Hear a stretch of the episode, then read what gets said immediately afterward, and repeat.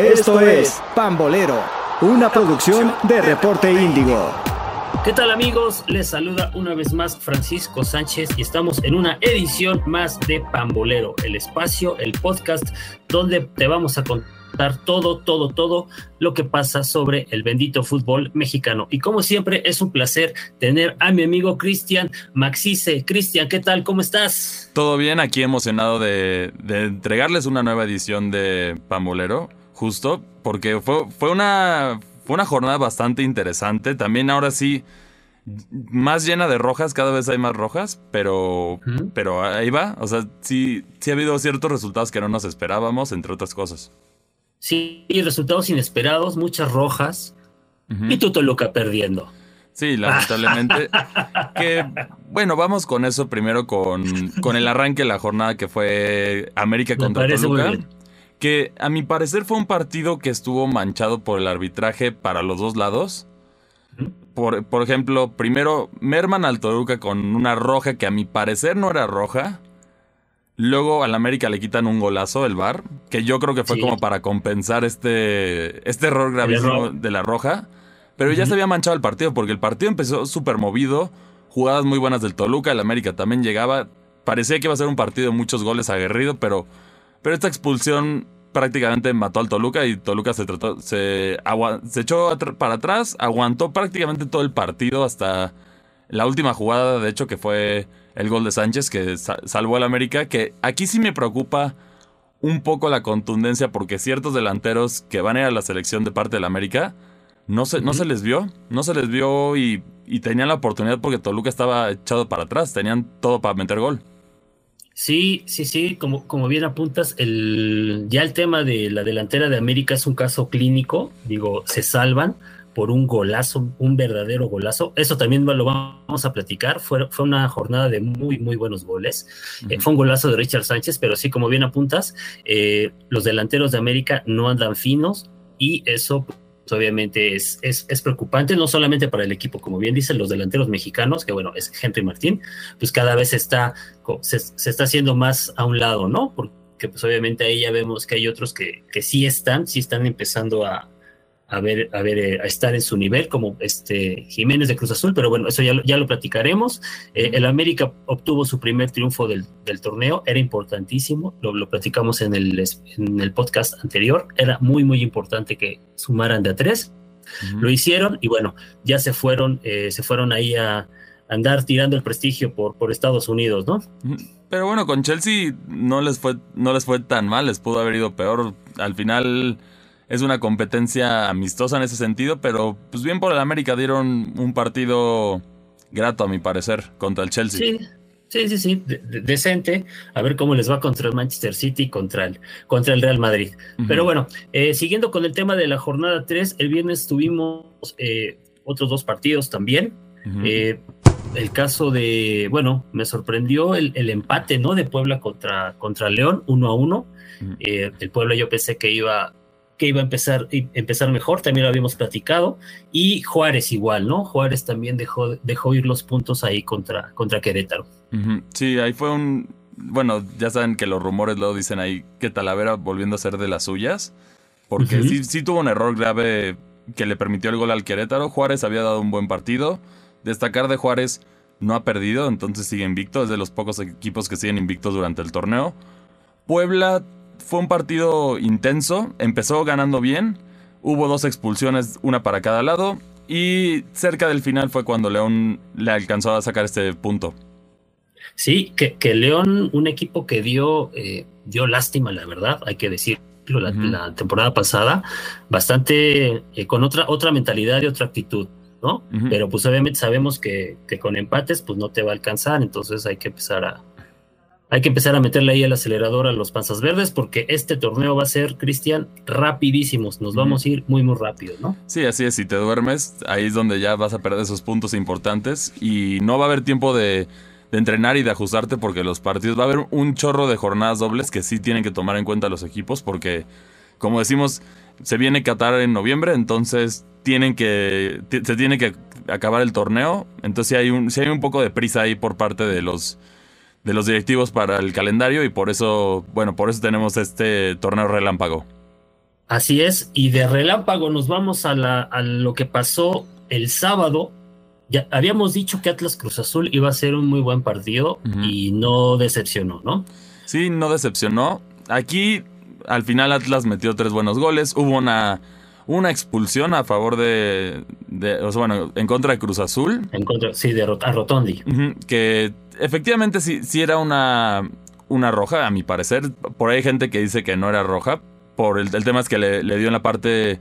Llega, sí, sí, sí, llega a destiempo, incluso el jugador sabe, se, se vaya, no hace aspavientos eh, al momento que le muestran la roja, ¿no? sabe que, que, se equivocó, que llegó a destiempo, yo también la vi como una, como una roja, son de, son de esas rojas que no quieres, pero pues te, te, gana, la, te gana la pasión y te gana la intensidad, ¿no? Y pero de hecho por ahí también he visto mucha gente que se ha quejado porque estadísticamente en el torneo en estos tres partidos Atlas lleva 27 faltas y si, mal no recuerdo, lleva muy poquitas tarjetas amarillas. No, ni una roja, pero sí ya lleva varias faltas. Y como habías dicho, por ejemplo, contra Toluca, Chala se salvó de la roja. Entonces, esta es otra parte que han estado como que muy. Muy frustrados por, por lo que vimos en los torneos pasados respectivo a Atlas. Pero aquí sí era una roja justa. eso, sí. sí. Y, la verdad Cruz Azul también dio pelea. A pesar de tener un jugador menos, pues alcanzó a meter dos goles, le faltó uno.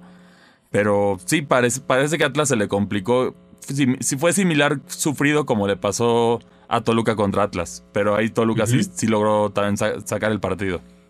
Sí, sí, sí, me gustó, me gustó Cruz Azul, fíjate, o sea, a pesar de la, a pesar de la derrota, como bien apuntas, eh, estamos viendo un Cruz Azul, eh, pues con idea, de repente medio aguerrido, o sea que sí va, sí va a dar, sí va a dar lata, y también me, me, gustó el hecho de que anotara eh, Jiménez, ¿no? un, muy buen remate de, un muy buen remate de, cabeza. El segundo gol lo hizo Tabó. Y pues bueno, ahí, ahí quedó. También creo que fue, fue el primer triunfo del, del Atlas. sí, así es. En el torneo. Habían sufrido mucho. Y el, así es. Y pues bueno, el, el siguiente partido fue Santos contra el pues, el, gran, el, grandecito, vamos a decirle grandecito, Chivas, ¿no? 1-1. Eh, Chivas por fin ya hizo gol con muy buena actuación de, Alexis eh, Vega, pero vaya, no, no les alcanzó porque Eduardo Aguirre metió, metió un muy buen gol también de, los Santos y fueron dos goles de jugadores mexicanos. ¿Y el Tata? ¿Dónde andaba? Sí, no, el Tata anda, anda en Argentina aparentemente viendo buscando su chamba de después del mundial, que ya aparentemente ya va a estar en Boca Juniors. Y a pesar de que ahí, ahí se creó una controversia porque él se fue a Argentina, ha sido, un, ha sido un director técnico que no ha estado presente durante el proceso, ya sea por los temas de sus ojos, que ha tenido que, no ha viajado con la selección algunas veces. Entonces aquí como que sí ya fue la gota que derramó el vaso para muchos aficionados que ya piden su cabeza, fuera del, del del poco rendimiento de la selección, que cabe recalcar, sí nos clasificó al Mundial en segundo lugar, o sea, tampoco fue un algo desastroso, pero no deja de gustar la selección y preocupa bastante. Digo, es, con CACAF, o sea, tienes que estar entre los primeros tres lugares, ¿no? O sea, vaya, tampoco es... Eh, no es un reto mayúsculo este, clasificar a la selección. Sí, no, y también ahorita veremos qué tal está la selección, porque todavía hay ciertos jugadores que yo siento que están ahí por otras cosas que no tienen que ver con mérito en el momento actual. Y, y sí es preocupante ver como que esta lista de consentidos de, ya sea de, de como lo quieran ver, del Tata o de más arriba o de como lo quieran ver, pero sí hay ciertos consentidos que ya pasó su momento en la selección, ya es hora que le den oportunidad a los chavos que, que al final tienes que empezar a armar el proyecto a futuro que es para Estados Unidos, bueno, Estados Unidos, México, Canadá 2026 que ese es el mundial donde México sí debe de, dar un, brinco sorpresivo y yo creo que ya si el técnico de plano se va a ir, te da solo otra vez cuatro años para trabajar, que no es, no es mucho. O sea, deberían de haber hecho un proyecto, yo creo que desde de ocho años por lo menos o de diez, para tener algo muy bueno justo en este mundial que para el próximo mundial que va a venir. Pero el problema es que tenemos tantos problemas de con el técnico y la federación sí salió a defender al Tata diciendo que, que, sus. que bueno, que van a ver todos los partidos. Sus auxiliares, sí, sí están en los partidos de la Liga MX. Pero al final no, no, ayuda a la reputación esto. Y también como. O sea, como que deja un mal sabor de boca para los aficionados y para todos los demás, en especial por el bajo rendimiento de la, de la selección mexicana. Sí, sí, o sea, sería, sería otra cosa si, si la selección estuviera bien, si estuviera, ya sabes, ¿no? O sea, estuviera en buen nivel, estuvieran los delanteros bien.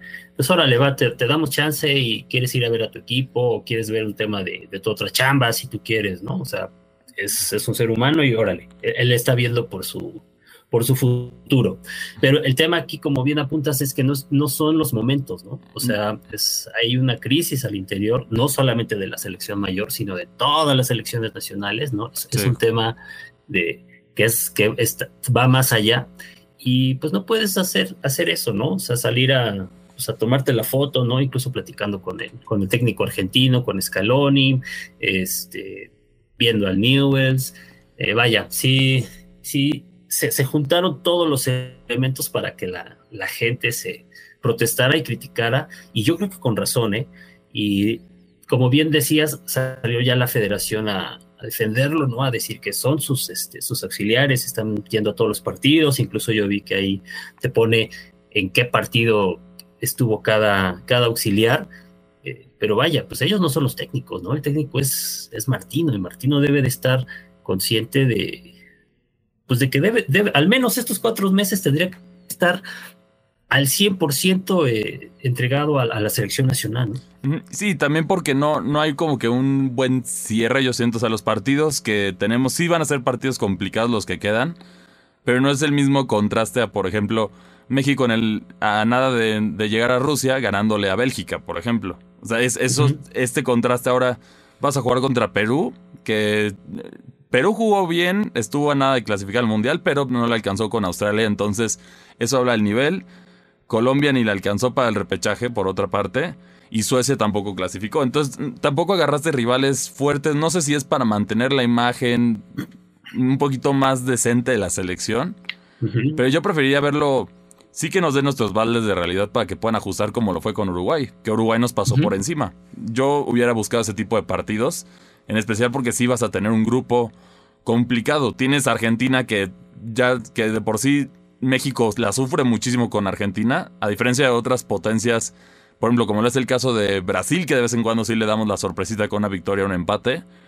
Argentina solo se le ha ganado en partidos oficiales, si mal no recuerdo, dos veces. Uf, es una estadística lapidaria eso. ¿Y te parece que Perú, que Perú y Colombia son rivales, eh, yo creo, yo difiero ahí de, ti, Cristian, yo creo que son los eh, rivales eh, lo mejorcito que había, porque pues obviamente no puedes enfrentarte a, alguien más, o sea, el, partido este de México pues, contra Argentina por eso no se realiza. Ya jugaste contra el otro grande de otro grande de Sudamérica, o sea, nada más te, te quedaría ahí Brasil, y pues obviamente entre selecciones clasificadas no podían llegar al Mundial, pero aún así, aunque no clasificaron, yo te apuesto que contra Perú y contra Colombia van a sufrir. Ah, no, sí, eso sí, estoy casi seguro que sí van a sufrir. Y Perú o Colombia, felices de la vida si exhiben a México, ¿eh? Ah, no, claro, eso les va a encantar porque eh, como, eh, como, ha sido el, eterno, la eterna controversia entre los sudamericanos y México, básicamente es. uy, si México estuviera en la Comnebol, jamás iría al mundial, todo esto lo sabemos, que eso también es un pensamiento mediocre en el sentido de los sudamericanos, porque de hecho solo tenemos números negativos, o sea, en cuestiones históricas, contra tres selecciones, que es Uruguay, Brasil y Argentina. El resto, los números son positivos para México. Entonces, efectivamente, México en la mayoría, si, vamos, si nos vamos por ese dato, sí pasaría. Sí, sí, sí. Pero... incluso yo, te diría que, en México y Uruguay, ahorita no, ahorita no, me queda claro. Pero hace unos ¿qué te gusta? 10, 15 años, el, nivel de México y Uruguay estaba al par, ¿eh? o sea, era, los de siempre, Argentina, Brasil, y era México, Uruguay en todo el continente americano. Sí, era esa época, antes de que saliera como la generación dorada de Uruguay, con, o sea, con Forlán, con Luis, con Luis Suárez. Sí estaban más o menos a la par la selección, pero la diferencia es que ese es el, el gran misterio que siempre hemos, como que, que yo siempre no he entendido. ¿Cómo es posible que Uruguay, que es un país de 3 millones de personas, puede generar jugadores de ese calibre tan alto constantemente, porque si sale uno que otro, hay, hay veces que se arma una selección completa, hay veces que salen un par. Y México con 120 no puedes encontrar 11. O sea, no, no lo entiendo y es como... O sea, se ve que hay un problema alto en, la federación. Tienen que hacer unos cambios, tienen que hacer... Tiene que haber muchos cambios porque si esto no puede seguir. Porque si no, al final nada más es... Sí, vamos a ver a, la, la selección al mundial, va a ser lo mismo, no la realidad es que no hay, una, no, hay, no hay aspiración a un título, ni siquiera ahorita yo creo que es como la aspiración más baja al quinto, al famosísimo quinto partido que se nos ha negado, ya sea por mala suerte o por diferentes situaciones a lo largo de, de los años. De, de, hecho, desde el, desde el 94 tenemos esta maldición y dudo que aquí la puedan romper, la verdad. ¿Lo dudas? Sí, porque al final, asumiendo el, el, el grupo del Mundial, el, partido más importante para México va a ser el primero. Si le ganamos a Polonia, ya hablamos de octavos de final prácticamente. O sea, yo sí lo tengo así claro porque la verdad es que Arabia Saudita no tiene con qué. Arabia Saudita va a ser el, que le van a, el que van a golear todos. el que mete más goles, claro. El que van a golear todos y al final, en caso, digamos, de que empatáramos con Argentina, que también es posible, se define básicamente el que más goles le metió a Arabia Saudita. Entonces, el partido de Polonia es importantísimo porque si, si empezamos perdiendo contra Polonia, aguas, aguas. Con un empate todavía también yo creo que regresaría lo mismo de el que más goles le meta a Arabia Saudita. Pero tiene, si le ganas a, a Polonia ya sería un panorama completamente diferente. Y también estamos hablando de Polonia, tampoco es una selección súper fuerte. O sea, si, es muy, si son buenos, tienen al mejor delantero del mundo, eso sí lo tienen en este momento, es la realidad. Pero si valoras el equipo, fuera de Lewandowski y el portero, no, tampoco es un plantel así de terror que digas que aguas con esto. en, contraste contra Rusia que debutamos con Alemania. Entonces, tienen, tienen que ponerse las pilas. Yo, a mí sí me hubiera gustado que agarraran, en lugar a lo mejor de Perú o Colombia, hubieran agarrado otro europeo así. A lo mejor Italia, por ejemplo, podrías haber agarrado Italia. Ándale, Italia, sí. Ese me hubiera gustado más. Suecia sí nos hizo sufrir. De hecho, yo creo que fue la razón por las que nos quedamos fuera en fuera de cuartos de final el mundial pasado porque Suecia nos puso un baile en Ekaterimburgo durante la Copa del Mundo y ellos se llevaron el primer lugar del grupo y nosotros el segundo justo por ese partido. Y de ahí ya nos tocó contra Brasil y se complicó todo. Pero que, ese, ese, siempre ha sido el, gran tema de la selección, o sea, debes sabes que siendo el líder de grupo en el mundial estás estás seguro de que a menos de que algo extraordinario ocurra, te va a tocar un rival a modo en octavos de final.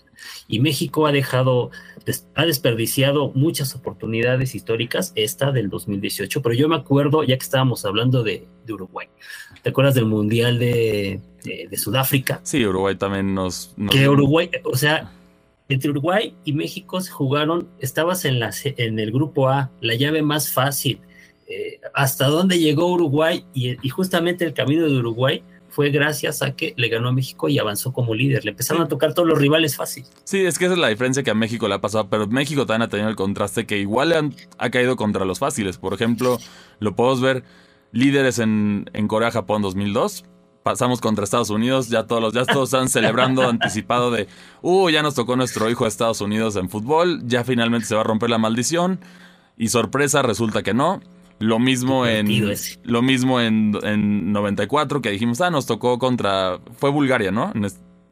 Sí, 94 fue Bulgaria. Contra Bulgaria, que llegamos hasta los penales, que es lo más cerca que hemos estado en los últimos momentos. Y, y bueno, la más dolorosa a mi parecer fue Alemania 2006 que México sí dio sí jugó con la garra, estuvo a nada de sacarlo, pero Maxi Rodríguez hizo el punto, le salió el momento más importante de su carrera y, lamentablemente México fue la víctima de eso.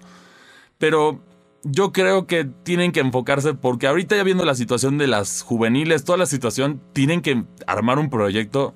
Yo creo que ya viendo el próximo mundial, porque este ya es demasiado tarde para, sí, sí, sí, no. Este para hacer cambios. Este ya quedamos que eh, octavos de final y sale, bye, gracias, ¿no? O sea, nada más es cumplir con, con los anteriores mundiales y ya. O sea, se tiene que trabajar ya para no para el quinto partido de 2026, tienes que aspirar a, pues, a una semifinal o algo así. ¿no? Claro que la única vez que México ha estado cerca de eso fue en el, en el 86, que eh, estuvimos a nada, estuvimos a nada de, la de la semifinal, pero después de ahí no, no se ha vuelto a ver, no sé si, si la agarra, porque el talento, yo creo que el talento es superior ahora a lo que era antes, son jugadores más completos, pero esa, les falta como que esa garra o, o, la, disciplina. Hay muchos que son muy fiesteros. Lo vimos, por ejemplo, en el caso de Chicharito con, con el resto de la selección cuando se fueron de parranda a los Estados Unidos, que no, no, no debe de ser así. Y la realidad, ahorita, la, ahorita lo que vamos a vivir en Qatar pues, ¿qué quieres? Fuera de que suceda la maldición del campeón del mundo una vez más, nuestro rival va a ser Francia. ¿Y qué va, qué va a hacer la selección mexicana en la defensa? Que no tenemos líneas muy sólidas. ¿Qué vamos a hacer con... ¿Cómo vas a detener a Mbappé? O sea, si las mejores defensas del mundo sufren contra Kylian Mbappé, ¿nosotros qué vamos a hacer contra él? Y bueno, ya, ya vamos a vernos optimistas. Ya lo detuviste, ya detuviste a Mbappé. Mbappé sirve a Benzema. Sí, exacto. O, si no se la pasan a Griezmann. O, ah, no, y deja nuestra superdelantera. ¿Cómo se va a llevar a Canté? O sea, Canté los va a tener ahí bien mediditos, yo creo que todo. Todo el, todo el tiempo. Y, y bueno, ahorita vamos a, vamos a hacer el, el, Vamos a hablar antes para cerrar ya de lo que sucedió el, el, día de ayer, que fue el domingo. Que bueno, Pumas ya también tuvo una victoria, que bien por ellos. Buen partido contra el Necaxa. Necaxa sigue, sigue teniendo como que destellos, pero todavía como que se queda un poquito corto. Pero me gusta lo, que, me, gusta lo que está haciendo Lozano con, con Necaxa. Que eso, de hecho, para mí ese es el técnico que le deben de dar el proyecto de la selección. Que él quería ser auxiliar del Tata y por eso lo sacaron de la selección. Porque él no, no quiso de plano la, la federación. Y él yo creo que sí podría llevar un proyecto muy interesante. No, es, no, tiene, no, es, no tiene mucha experiencia, pero se ve que hace las cosas bien. Vean lo que pasó en las Olimpiadas. Hicimos un papel bastante bueno con los mismos jugadores que tiene el, Tata prácticamente. Por otra parte, Monterrey ganó contra San Luis, que es el, decíamos que sí, ya lo esperábamos. Sí. Y por último, también Tigres, Tigres por la mínima le ganó a Tijuana y estamos esperando el resultado de Pachuca contra Mazatlán. Sí, Tigres le, ganó ahí a, Tijuana también con un golazo, un golazo también de, Aldrete con, el Necaxa. Y eh, también Monterrey ganó 1-0 a, San Luis de visita con un penalti eh, polémico, pero a, mi parecer eh, marcado, bien marcado por el tema del reglamento, por la mano del jugador que le, estira el jugador de San Luis. Y bueno, Funes Mori que la temporada pasada ni siquiera en penalti se anotaba, ya lleva tres goles este torneo, entonces los delanteros mexicanos como que empiezan ahí poco a poco a, levantar la, mano, ¿no? Pues esperemos que la levanten ya rápido porque pues, pronto viene Qatar y sí vamos a necesitar esos goles contra Polonia y contra Arabia Saudita. Sí, sobre todo contra, contra Arabia Saudita y bueno, sí, sobre todo contra, también contra, contra Polonia. Eh, ¿cómo, ¿cómo, queda la, entonces la, tabla de, posiciones, mi querido Cristian? Puebla ahora ya es el superlíder con siete puntos. Pero es, líder temporal porque posiblemente dependiendo de lo que pase entre Pachuca y Mazatlán, Pachuca se puede quedar con nueve puntos.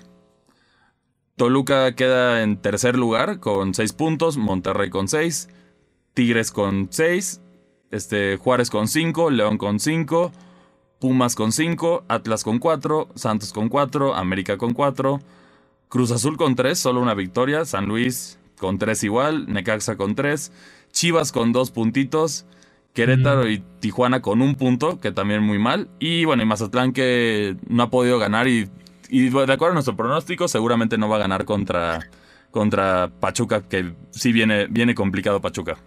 Sí, ya, ya, habíamos, también habíamos platicado en podcast anteriores que, que pues Mazatlán iba a ser el clientazo esta temporada, ¿no? Sí, ahí es donde tienes que aprovechar. Si vas en una mala racha, tienes que levantar. ¿Y te parece que repasemos rápido los, los partidos de la, de la siguiente jornada y ahí damos como nuestro pronóstico? Justo, justo, ahí, vamos, ahí vamos. Va a quedar el miércoles, eh, va a ser este Guadalajara contra León. Yo, la verdad, siendo realistas, veo León, veo León ganando, Chivas no le veo nada, o sea, solo el destello que tuvieron con Alexis Vega, pero la realidad es que Chivas todavía no encuentra camino. Empate yo le doy. Puede ser también. Querétaro Monterrey, yo sí veo ganando a Monterrey. También Querétaro lleva cero puntos, entonces no ha podido. No, bueno, lleva un punto, no ha podido hacer algo más durante el torneo. Mazatlán, San Luis, yo sí se lo doy a San Luis porque Mazatlán les digo que no, no, no, no le veo por dónde. Sí, no. Necaxa Juárez yo le doy un empate. Yo me voy con los rayos eh, o hidrorrayos. Ese puede ser un buen resultado.